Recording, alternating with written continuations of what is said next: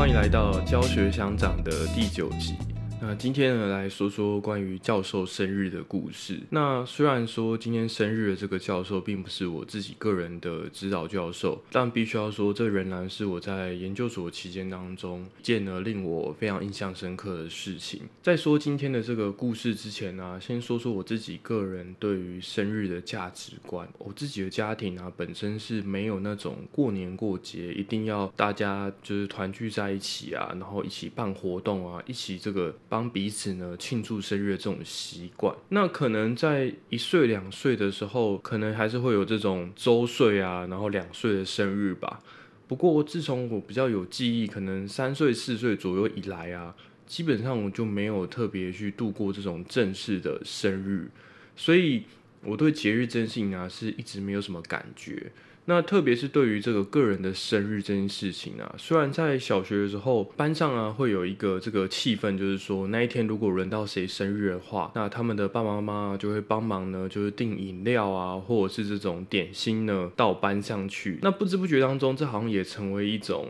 这个在班上收容人心的方法。也许家里的经济条件越好的这些父母呢，也就答应呢，说在小孩子生日的时候，请更好的饮料啊，请更好的点心。那彼此呢？就是也会在心中暗暗的去比较，或者是同学们会记得呢啊，请特别好的这种生日点心的那个同学是谁？那我自己啊，因为这个父母在小学阶段当中正在创业的缘故啊，所以那段时间当中家里的经济状况并不是很稳定。那我也很羡慕说呢，就是班上有这样子可以请客的这个文化。就很希望说自己哪一天呢，也可以有全班的同学啊来帮自己庆生，有这样子的幻想。那于是有一次轮到我生日的时候啊，我就跟妈妈说啊，我不用请全班吃东西啊，但是我很想要跟我常常玩在一起的这个几个朋友吧，我很想要跟他们分享就是我生日的这件事情。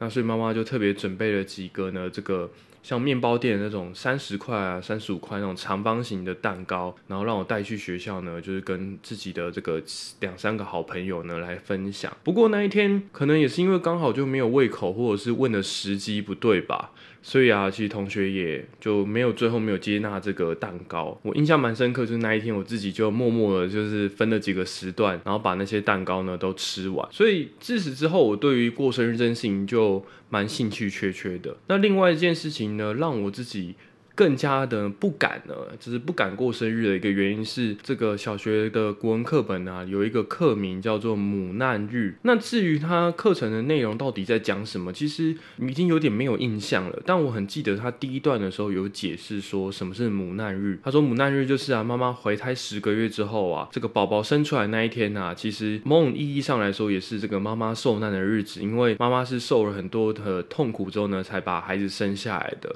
而且生下来之后啊，这个痛苦并不是在生下来之后就结束了，而是这个从孩子生下来开始，为了照顾孩子，拉把孩子长大呢，过程当中啊，也是带给父母呢很多很多的辛苦跟就是不容易的事情。所以啊，就把生日呢，就是当做啊这个母难日。那我对那个名词啊，其实是非常印象深刻。那我自己啊，特别在小学阶段当中比较。不服管教也比较调皮吧，所以真的很多时候父母是非常伤脑筋的，甚至妈妈也曾经可能在我。可能高高年级的时候吧，特别叛逆，或者是连我自己都不知道自己的情绪是什么样状态的时候，真的妈妈很辛苦，就看着我说，就是到底你想要的是什么呢？这样子，父母完全抓不到我的想法到底是什么。那我对于自己的状心理状态也非常的捉摸不定，也不知道自己到底想要追求的东西是什么。听到那个名词之后，不知不觉当中给我脑中植入了这个想法，就是因着我来到这个家庭的缘故啊，带给这个家庭啊非常非常多的苦难跟辛苦。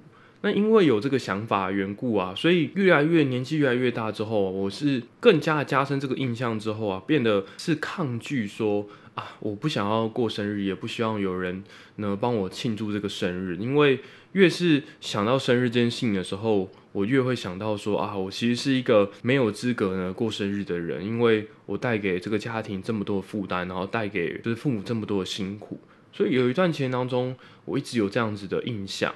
那我觉得慢慢的也是到了大学大一之后来教会，那透过嗯可能学习圣经吧，然后了解到自己的价值，在圣圣三位眼中，神的眼中，我自己的价值是多么的宝贵，自己人生慢慢的历练，找回自信的同时啊，也是慢慢的认定啊，原来这个神啊跟父母啊在我身上多的期待呢有多么的庞大。后来呢，也有一个故事呢，是我自己跟妈妈呢解开这个我过生日的事情。那这个话其实这篇幅有点长。那以后有机会的话呢，我们再专门呢来讲这个我过生日的这件事。这样，那么今天呢过生日的这位教授啊，其实是当时呢一起跟我一起合租公寓的一位室友。那他本身呢是化工的博士生。那每年的话呢，就会组织这个实验室的学弟妹啊，然后一起买个蛋糕啊，然后在教授生日那一天呢，就一起帮教授庆生。这样，结果啊。就是哎，去年呢也很顺利的就帮教授庆生啊，然后安排完了。那今年的话呢，也是开始想的很简单，那就是按照老规矩啊，一起买个蛋糕啊，然后学弟妹呢，在这个跟教授一起开会的时间啊，来帮教授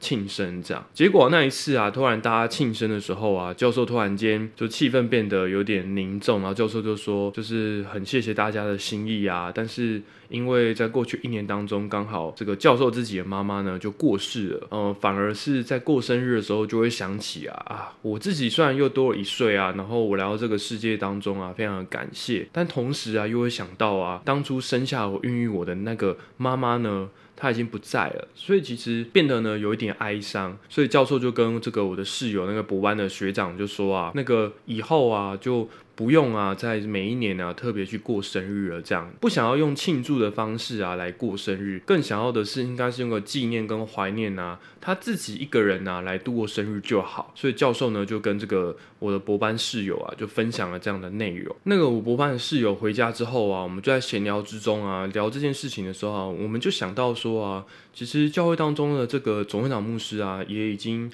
七十几岁了。那他自己的妈妈的话呢，其实也是在哦，我们那件事情发生的可能前后，也许半年、一年内吧，才刚过世这样。那我们就想起啊，其实以往啊，教会当中的这个习惯啊，就是。也很感谢啊，就是呃，总会长牧师为教会付出了这么多，然后呢，很好的照顾每一个人，所以其实每一年的时候啊，都会蛮慎重的来帮这个牧师啊进行庆生。透过这个教授啊妈妈这个过世这件事情啊，也想到说啊，对啊，其实虽然我们可能每一年当中总是用很开心啊、很感谢的心情呢去帮牧师庆生，但是对于牧师而言呢，其实这个妈妈呢也是虽然活到九十几岁嘛，但毕竟。等到过生日的时候，又会想到说，啊，当初呢生下自己的这个爸爸跟妈妈呢都已经不在了嘛，那个心情其实就会变得有一点不太一样。哦，透过教授那一件事情呢，也让我换个角度来来看待啊，就是父母啊或长辈啊，他们去过生日的这件事情，的确可能有些人还是很喜欢啊，就是毕竟六十大寿啊，八十大寿。本来人可以平平安安、健康的活到一个年纪啊，就是一件很开心的事情嘛，对吧？但是面对这种自己的父母啊，这样子的转换跟离异啊，的确那个心态上啊，会有一些转变的。慢慢的意识到这件事情之后，到底我要怎么样来看待庆生这件事呢？当我再次的哦去迎接到这个教授的生日也好啊，或者是呢这个总长牧师的生日也好，我觉得换个角度来想的时候。比起只是用庆祝的方式，我觉得呢，用更感谢啊，用更温馨的方式来进行的话，可能会更好吧。我不会只是像我前面举的这个例子这样嘛，哇，感谢上天啊，感谢父母啊，然后呢，能够生下牧师啊，然后透过牧师来照顾我们啊。也许换个立场来想，就是既然呢，虽然这个生下这个牧师的父母不在了，但是因为呃有这么多的教会的弟兄姐妹啊，我们成为家人啊，成为像爱人一样啊，彼此的。互相的帮助啊，所以这个牧师呢，你也不要感觉到寂寞啊。我们也会成为家人呢，然后成为爱人啊，不断的彼此互相照顾啊，然后彼此呢来给彼此力量的。所以希望啊，牧师也可以在生日的时候啊，接受我们的心意啊，然后得到更多的力量跟安慰。如果我们也能可以用更成熟的心思啊，跟这个心意啊。来去对待对方的时候，我觉得比起形式的隆重啊，别人的内心啊也会感受到呢真正的温暖。最后啊，也是很想要跟这些曾经照顾过自己的长辈啊，也是想要说，我很感谢啊，你们能够这么温暖的来照顾我，然后给予我们这么多的帮助，如此呢，我献上真心的感谢。